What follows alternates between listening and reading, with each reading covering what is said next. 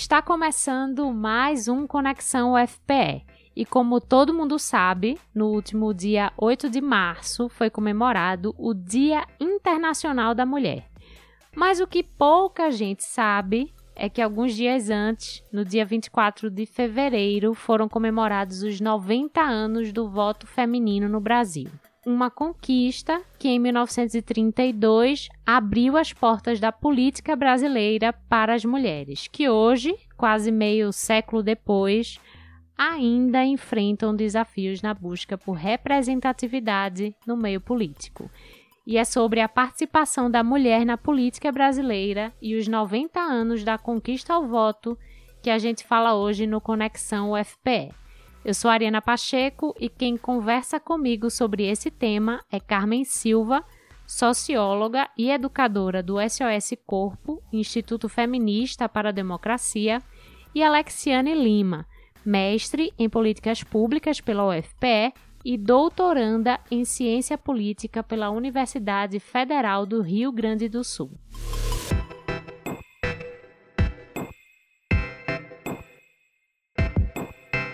Carmen, para a gente abrir essa nossa conversa, eu queria falar sobre os anos de ausência da mulher nos processos eleitorais. Né? A gente sabe que o primeiro processo eleitoral brasileiro data ainda de 1532, quando os cidadãos da vila de São Vicente puderam eleger um conselho municipal.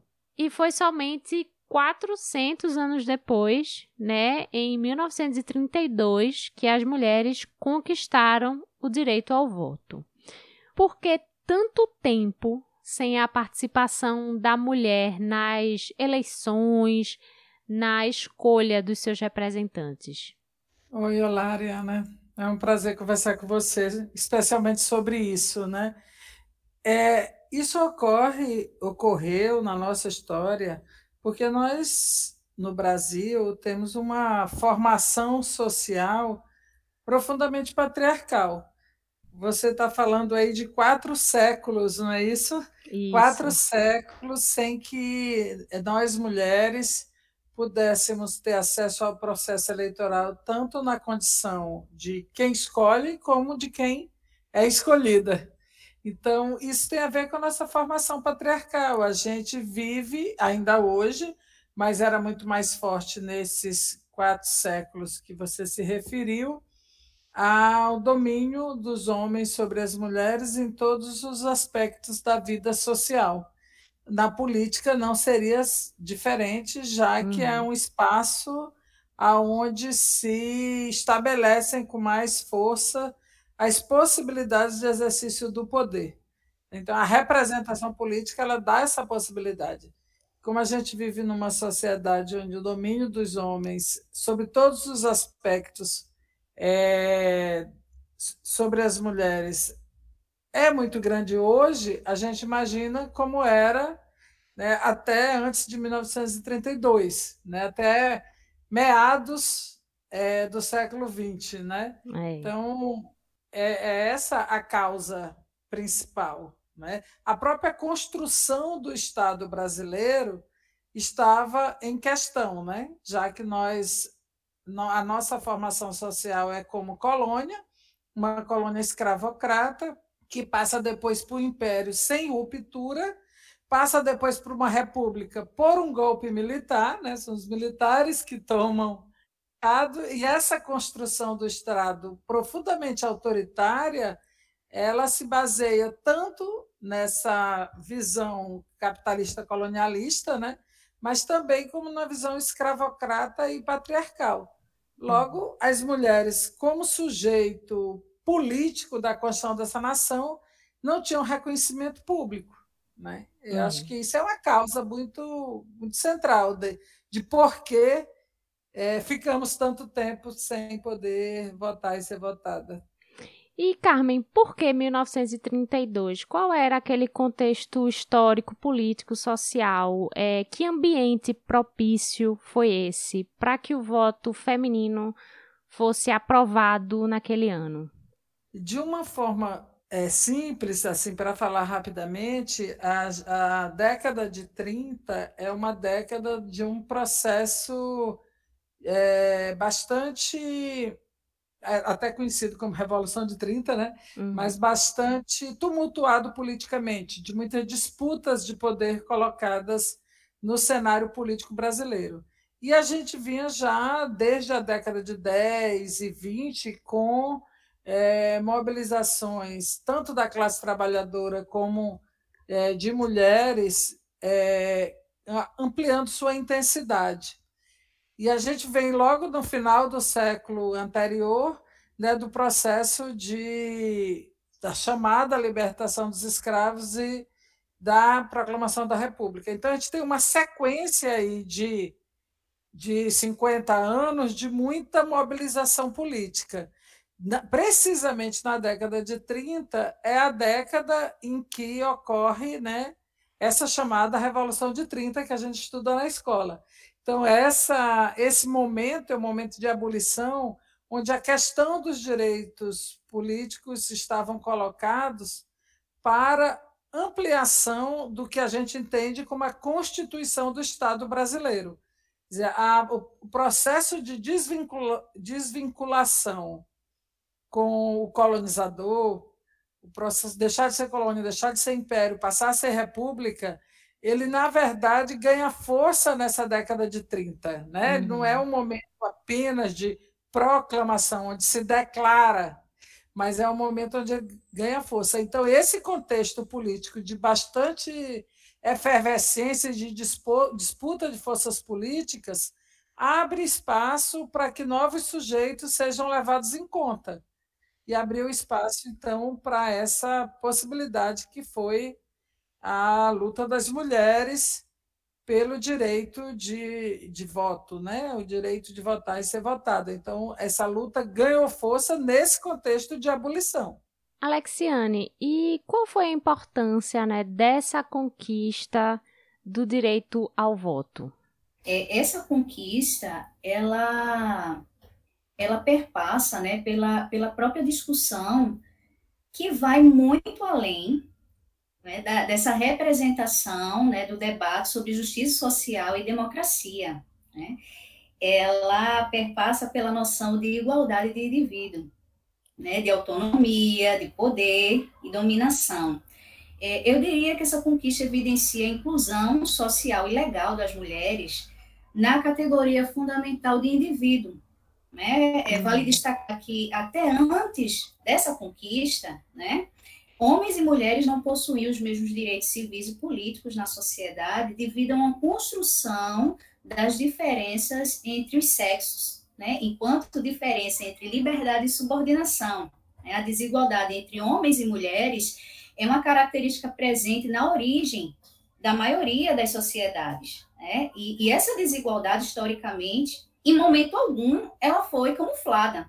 Né? Pelo contrário, é tão interessante isso, o professor Luiz Felipe Miguel, ele coloca que, que essa realidade, né, ela foi assumida como natural, ela foi naturalizada e ela foi também capaz de diferenciar os sexos, sendo vista como, como algo necessário, né, para a sobrevivência e o progresso da própria espécie humana. Né? E o uhum. resultado disso foi a estruturação de uma sociedade conforme essa concepção, né, patriarcal ou denominação de diferença sexual, né, o que acabou destinando as mulheres a ocupar a esfera privada, né? Essa discussão sobre a conquista do voto é bem interessante também destacar né, é, é esse esse lugar, né, que, que, que impôs a mulher né, esse lugar do privado, o lugar do cuidado, do doméstico, da manutenção da família, né, e, e o espaço público, né, que, que é, é o local onde acontecem as manifestações políticas, ele foi destinado para ser ocupado pelos homens, né, explorado pelo ente masculino. E é apenas a esfera pública né, que, historicamente, é vista como relevante. E eu também gostaria de complementar que as mulheres, elas reivindicavam a cidadania, né, o direito ao voto, contudo, a própria ideia de cidadania foi construída tomando como referência a posição dos homens.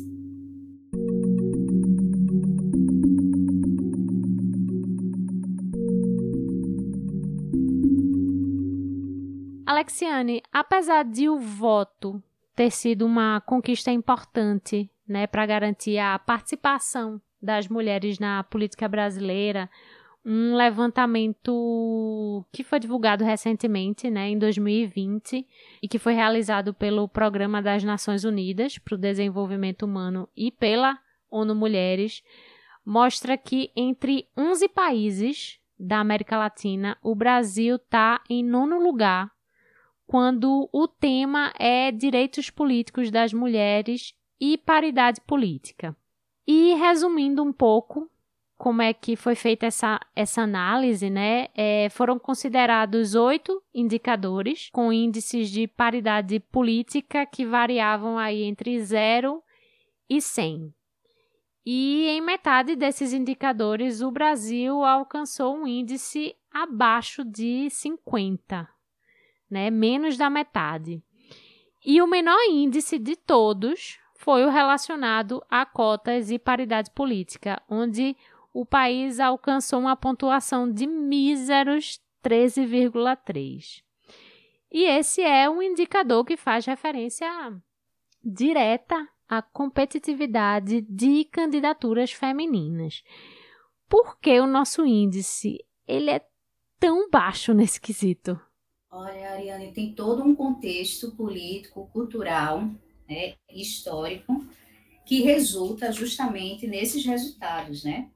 É, essa baixa representação nas instâncias de poder é de se imaginar que com tantas barreiras estruturais e institucionais, né, a, a dificuldade de ingresso na vida pública não é fácil né, para as mulheres.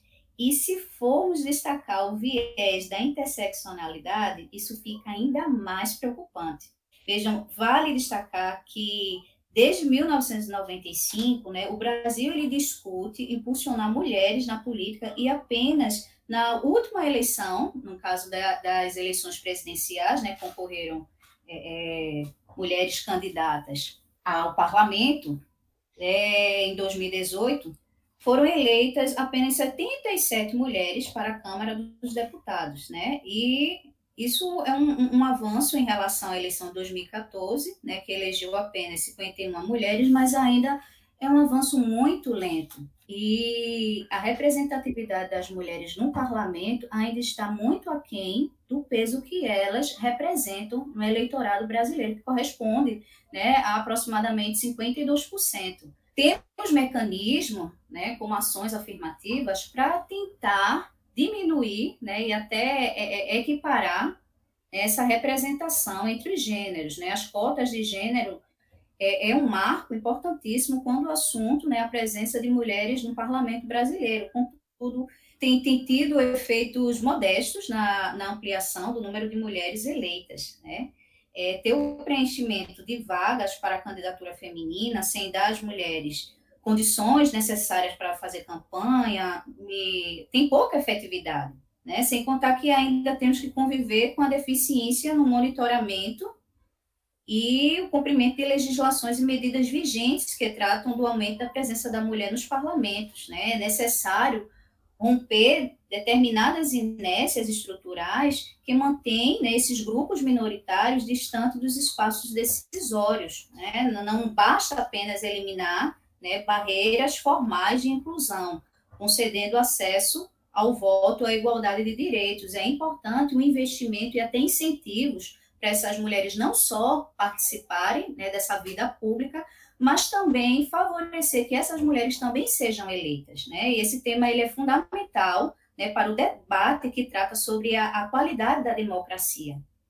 Nesse sentido, Carmen, quando a gente fala é, de uma, uma pontuação tão baixa com relação à competitividade de candidaturas, é aquela coisa, né? A mulher já começa perdendo, né? Então, é, eu tenho uma leitura sobre esse índice que tem muito acordo com essa interpretação que a Alexiane é, colocou. É, agora, eu acho que não é exatamente a competitividade das mulheres, porque quando a gente fala em competitividade, e, e estamos falando de candidaturas, então a gente está falando de uma situação que é como se tivesse o mesmo ponto de partida. E como há uma desigualdade estrutural, o ponto de partida é diferente. É, exato. Então, não, não se trata de, tipo, as mulheres são menos ou mais competitivas, mas as condições sociais em que as mulheres vivem são uma interdição à sua participação política. E aí eu queria destacar três elementos que me parecem muito é, relevantes dessa, dessa interdição. Um é isso que a Alexandre já falou, da situação social. Quer dizer, se nós vivemos num, numa situação de desigualdade entre homens e mulheres é, em todos os âmbitos da vida, um dos âmbitos, por exemplo, é o âmbito doméstico, onde as mulheres são responsabilizadas pelo trabalho doméstico, pelo cuidado com crianças, com idosos, com pessoas doentes. Além disso, as mulheres estão também no, trabalho, no mercado de trabalho, né?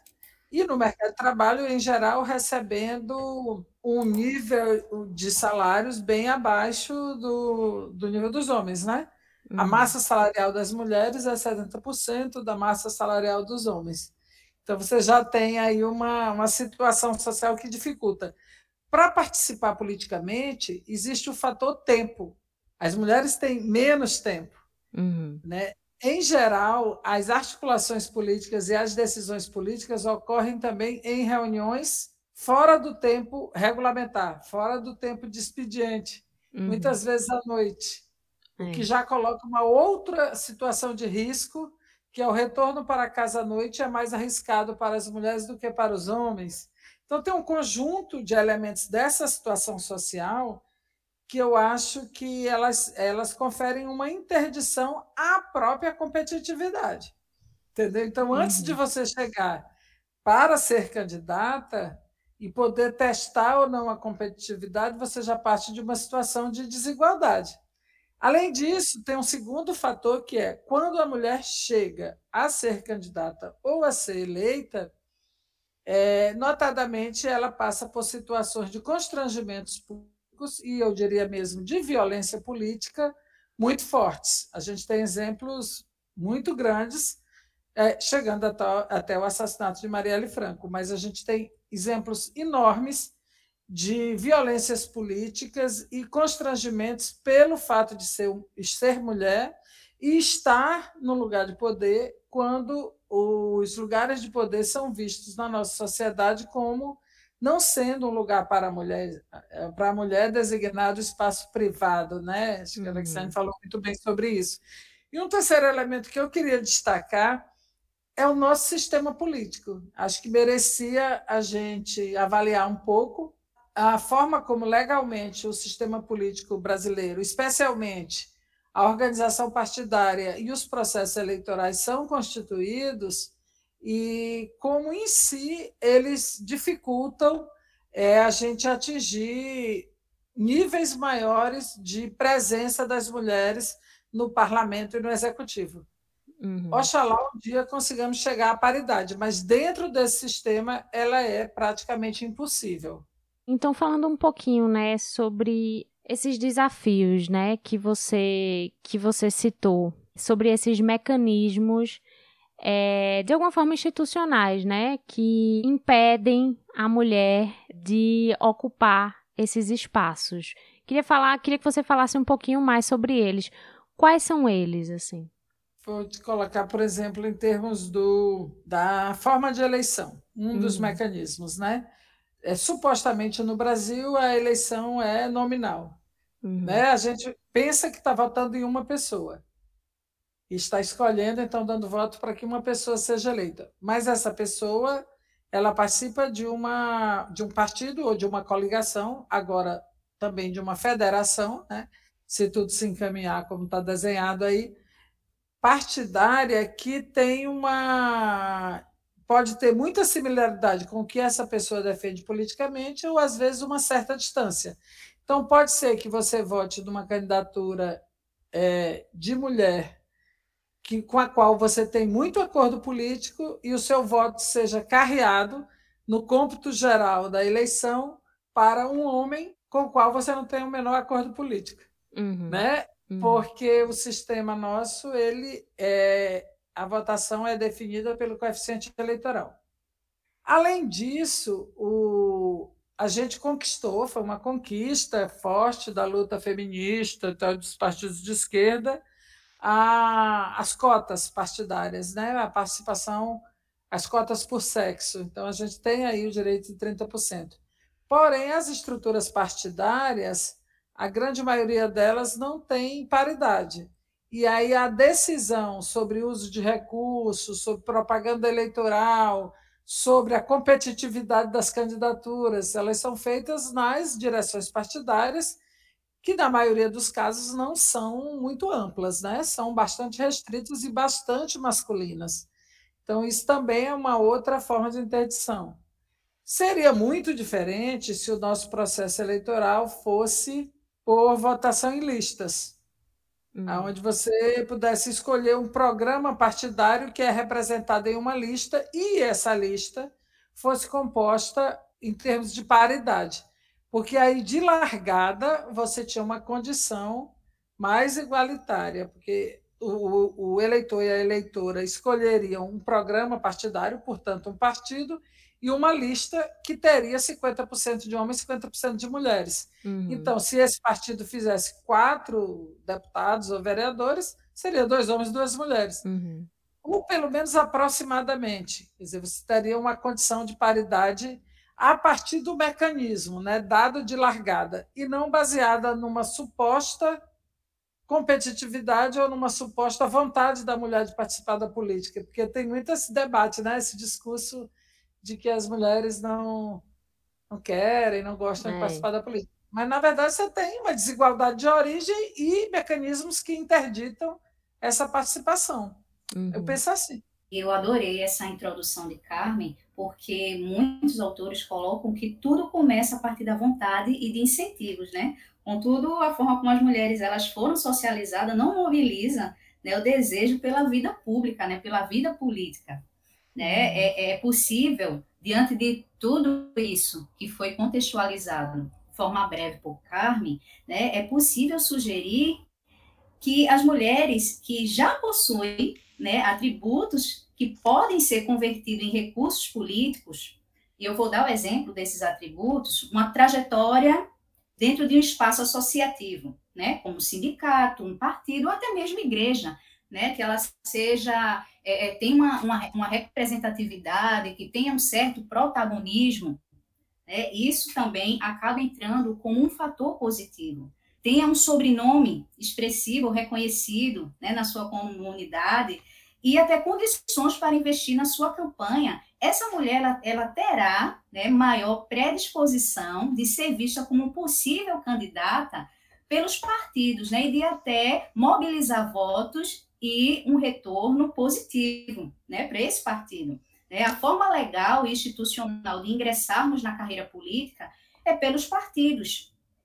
E é por meio dessa organização que se inicia a disputa pelo espaço político. Né? Os partidos eles são conduzidos por regras, né? essas regras são formais, informais, internas, né? sustentando o elo entre os órgãos né, decisórios e os filiados, né, bem como todos os procedimentos eleitorais e o processo né, de seleção dos candidatos, definindo regras que darão é, é, a esses postulantes a um cargo público acesso a um assento no parlamento.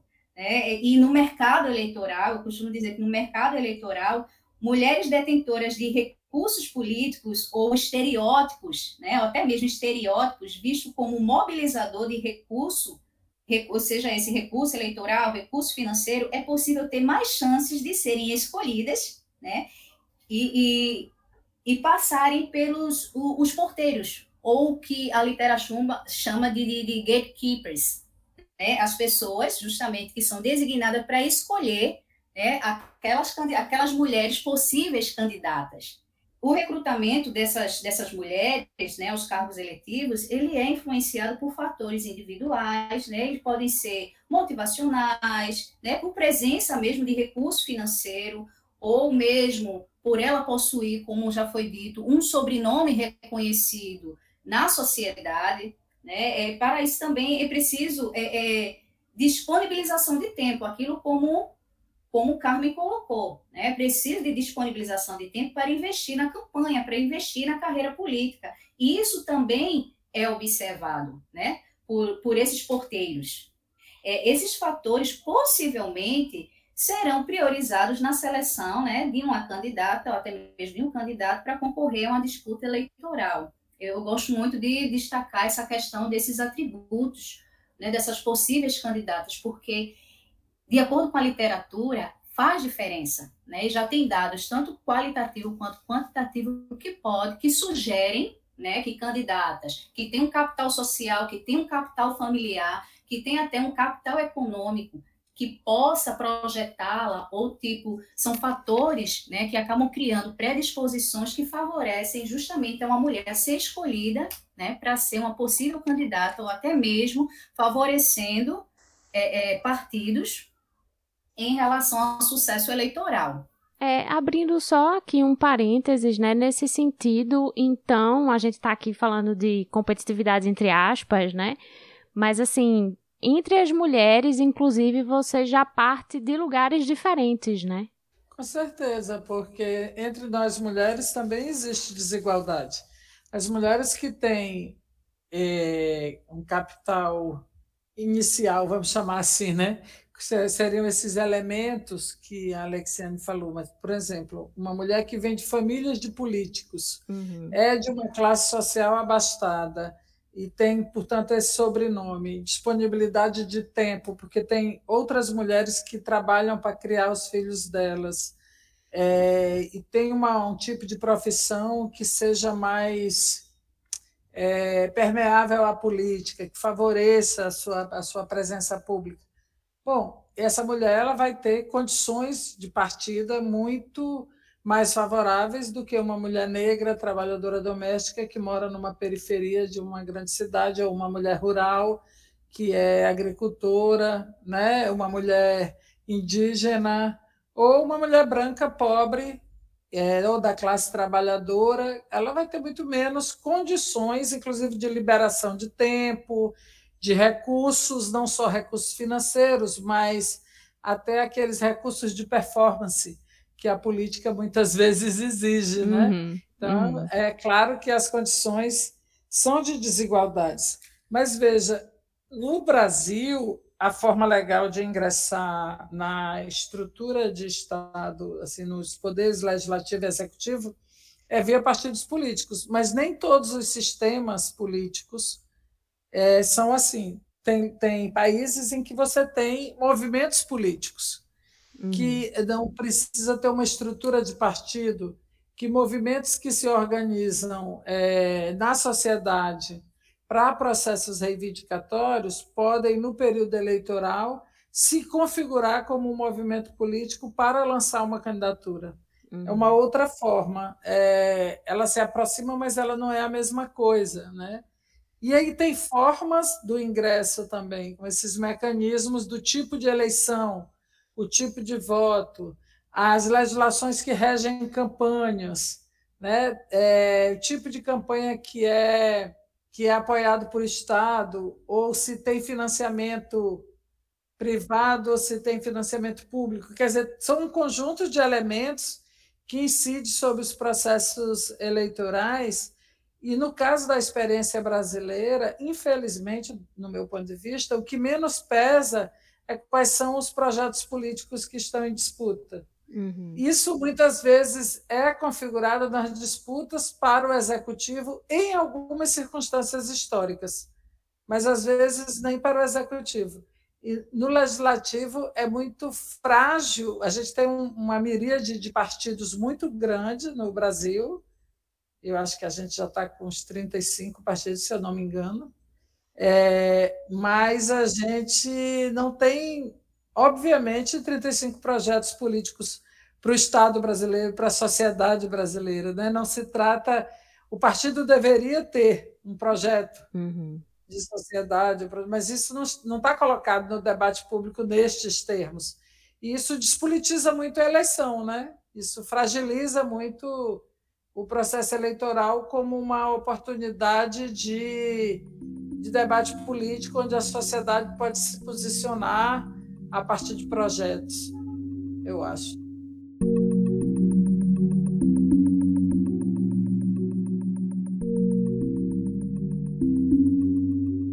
Carmen, é Alexiane, é, algumas perguntas atrás, chegou a comentar sobre a questão da baixa representatividade, né? De, das mulheres nesses espaços políticos, né? Só dando aqui alguns dados para quem está ouvindo a gente, né? Somente 11,5% dos prefeitos brasileiros são mulheres. É, entre os vereadores brasileiros, esse percentual é de 13,5%. Entre os governadores dos estados brasileiros, somente uma é mulher, que é Fátima Bezerra, lá do Rio Grande do Norte. E no Congresso Nacional, a gente representa apenas 15% dos membros. Qual é a consequência social, política dessa baixa representatividade nessas instâncias de poder? A gente tem uma democracia frágil, né? Uhum. As mulheres são subrepresentadas. Se você fizesse esses percentuais para as pessoas negras, você iria ver que são mais baixos ainda. ainda Se é. você for ver para indígenas, para a comunidade LGBTQIA. Se você pensar em termos de jovens, a gente tem uma subrepresentação desses segmentos da população que são segmentos bastante numericamente grandes, né? As mulheres, nós somos mais de 50% da população brasileira. Então, esse dado que você traz é uma comprovação de como a desigualdade ela se faz representar nos espaços de, de, de poder político. Né? Eu vou te dizer de, de, uma outra forma, na organização da sociedade. Uhum. Por exemplo, tem vários estudos que demonstram como as mulheres é, que participam de movimentos sociais, que já é um espaço é, que não é um espaço partidário, não é um espaço com tanto vínculo com a organização institucional do poder, né? Então é, vamos dizer assim, mais é, permeável a presença das mulheres. Nesses espaços, quando você está no âmbito municipal, a presença das mulheres é muito maior. Quando você passa para as coordenações estaduais ou participação em congressos estaduais dos movimentos sociais, a participação das mulheres já reduz substancialmente. Uhum. Quando passa para o plano federal, piora a situação. Isso dos conselhos de participação nas, das, de gestão das políticas públicas se você vê, também tem essa pirâmide de quanto mais perto de casa, mais o nível de participação das mulheres aumenta. Quanto mais longe de casa, mais o nível o percentual de participação das mulheres diminui. É exatamente aquelas barreiras, né, que você É, são as mencionou. interdições que a gente é. tem desse modo de vida que nós enfrentamos, né, que é uma sociedade organizada sob o poder dos homens em todos os âmbitos da vida social. É, Alexiane, qual você acha que é a consequência dessa baixa, baixa representatividade da mulher nessas instâncias de poder? A consequência dessa baixa é, é, representação política das mulheres nos espaços de, de poder é, afeta os direitos sociais, né? E a condução das pautas né, reivindicada, dos, do, das pautas reivindicadas, né, por, não só por mulheres, mas por grupos de minoria. É, essa ausência de representação das minorias afetam justamente né, o encaminhamento de pautas importantes para esses grupos, né, sobretudo políticas, políticas públicas destinadas para favorecer mulheres né, e os demais grupos de minoria. É, e Alexiane, é para mulheres, né, que hoje já estão lá nessas instâncias de poder. Quais são os maiores desafios de ser mulher e ocupar esses espaços? Isso você está me perguntando quando elas conseguem ser eleitas. É, ser uma deputada, o que é? Sabe assim, é, quais são os desafios desse, de estar nesse cargo, sabe? Nesses cargos, prefeita, governadora.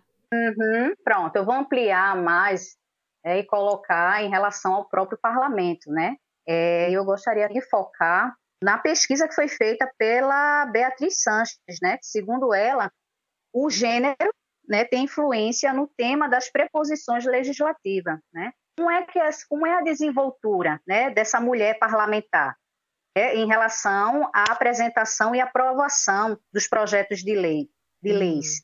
As mulheres elas apresentam, segundo essa pesquisa, mais projetos de leis vinculados ao tema dos direitos cidadania, educação, esporte, homenagens e política social. Já os homens, né, por sua vez, apresentam mais projetos de leis nas áreas de administração e organização de poderes, comunicação, economia, é, é, tributação. Né? Uhum. A maior parte da produção legislativa das deputadas é concentrada né, na área dominada como direito e cidadania, né, sendo um cenário que acaba reiterando aquilo que foi discutido no início, né, em relação aos espaços destinados às mulheres, né, e que o espaço destinado a essas mulheres é um espaço privado, né, o espaço doméstico, o espaço de manutenção da família, né, historicamente os papéis de gêneros construídos é, socialmente associa as mulheres é, é, ao âmbito doméstico, né, é, é, também o professor, né, Luiz Felipe Miguel, ele, ele acaba afirmando também em uma pesquisa que mesmo que formalmente né, iguais entre si, esse pensamento né, do liberalismo, os deputados diferem é, quanto aos, aos privilégios né, e aos prestígios uhum. dentro do próprio parlamento. Né? A influência e a capacidade de gerar efeitos políticos é diferente entre homens né, parlamentares e mulheres parlamentares. Né? É, é, é uma declaração ou projeto de lei podem ser bem ou mal aceitos né, dependendo do seu autor. Né? Dessa maneira, as mulheres elas acabam né, entrando na política, é, em particular, tipo, aquelas que conquistam mandatos, resta ainda o desafio de chegar né, às posições centrais mais influentes no campo político. Né? Então, assim, o que acaba reverberando na lógica do Congresso né, do, do parlamento sendo de, de, prefeitura, sendo de uma assembleia é, legislativa, sendo na Câmara Federal, reverbera a lógica né, desse, desse lugar que a mulher ela ocupa na história, né, na sociedade, esse lugar do privado, esse lugar do cuidado. Então, até as comissões que elas vêm a presidir são comissões voltadas justamente à cidadania, ao assistencialismo, né, ao cuidado. Eu tenho muito acordo com essa reflexão da Alexiane. Eu acrescentaria também a violência política, porque é um fenômeno que tem é, atingido muitas mulheres, especialmente as mulheres que estão na política de esquerda, mas não só, no parlamento em toda a América Latina. E é um fenômeno muito grave, porque é uma forma do grupo social homens que está no exercício do poder político é, dar demonstração de que acreditam que as mulheres não estão no lugar adequado para elas, né? Que ali uhum. não é para elas. E é, são, são várias formas. A gente tem desde é, fato, fatos emblemáticos, como a gente viu é, as falas do então deputado Bolsonaro ameaçando a deputada Maria do Rosário de estupro, a gente tem é, toda a desmoralização que foi feita na mídia em relação à presidenta Dilma na época do golpe político que ela sofreu, né, que foi um golpe judicial e midiático, mas fundamentalmente um, um golpe de caráter misógino, né, que, tentou desmoralizá-la pelo fato de ser mulher, uhum. né, e não só pelas suas políticas. É, e esse fenômeno que eu já citei aqui, que a gente tem o caso também né, do assassinato de Marielle Franco no exercício da vereança de uma grande cidade do Brasil, né, do Rio de Janeiro, e com toda a evidência que ela já tinha lá. E a gente tem agora, depois das últimas eleições, vários casos de tentativas é, violentas, de ameaças em relação a parlamentares, mulheres, é, também da comunidade LGBT, negras, que estão na, na, nas, nos parlamentos a nível municipal e estadual. Então, eu acho que, além de todos esses elementos que a Alexiane colocou, o problema da violência política é um grande desafio para as mulheres ao ocuparem esse espaço onde nós somos ainda tão subrepresentadas, né? Uhum. E, portanto, temos é, dificuldade de ter um apoio maior né, nas nossas pautas, nas nossas questões.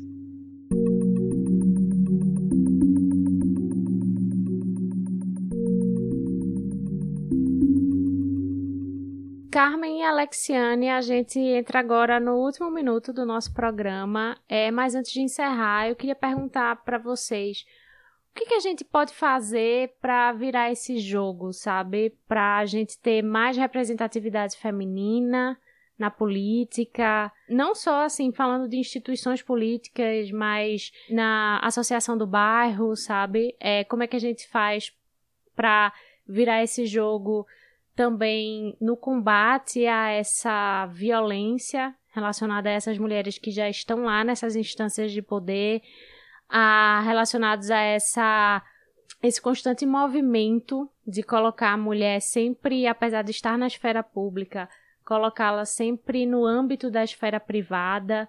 É, como é que a gente consegue virar esse jogo? Pronto, eu acho que só tem uma forma de virar esse jogo que é na luta social e na luta política, é nos organizando como mulheres, é, construindo o movimento feminista, construindo o feminismo dentro dos outros movimentos sociais, dentro dos partidos políticos e procurando apoio é, de nós com nós mesmos né, uhum. para mudar o sistema político. Eu não acredito que só com incentivos e aumento da competitividade a gente consiga mudar e atingir níveis de paridade na representação das mulheres no sistema político brasileiro da forma que ele está. E eu acho que a gente precisa de uma pressão da sociedade para fazer uma mudança radical do sistema político. E aí, para isso, só com muita organização social, né? Tem que ser de fora para dentro do sistema, porque quem está dentro do sistema não vai mudá-lo para ampliar a representação da sociedade nele, né? Então, a gente precisa estar tá organizada e lutando e colocando o feminismo na rua e ampliando as nossas articulações por dentro dos partidos para ampliar a força das mulheres. Só complementando né, a, a, a fala de, de Carmen, é, é, eu diria que em meio a essa naturalização das diferenças, né, das desigualdades entre homens e mulheres, principalmente, sobretudo, no contexto político que estamos vivendo né, hoje, então o desafio é enfrentar né, esse tipo de discurso né, que naturaliza e fomentam né, essas percepções e as facetas de dominação masculina está ali, né, escondida por trás justamente de determinados discursos e dá nomes, né, porque para a gente reivindicar né, alguma coisa, essa alguma coisa precisa ter nome. Né? Se o problema ele não tem nome, né, corre o risco de cair novamente na, no esquecimento, né?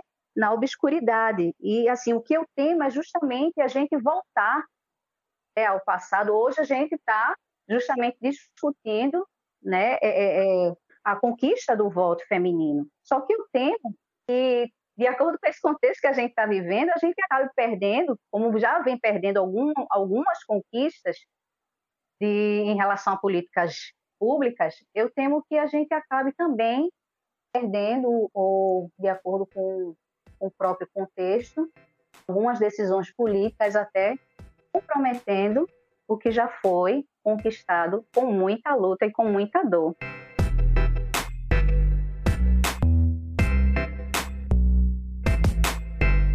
Alexiane e Carmen, muito obrigada pela participação de vocês aqui no Conexão UFPE. Adorei essa nossa conversa. Até uma próxima. Tchau, obrigada também pela Tchau, oportunidade. Eu que agradeço, um privilégio. Um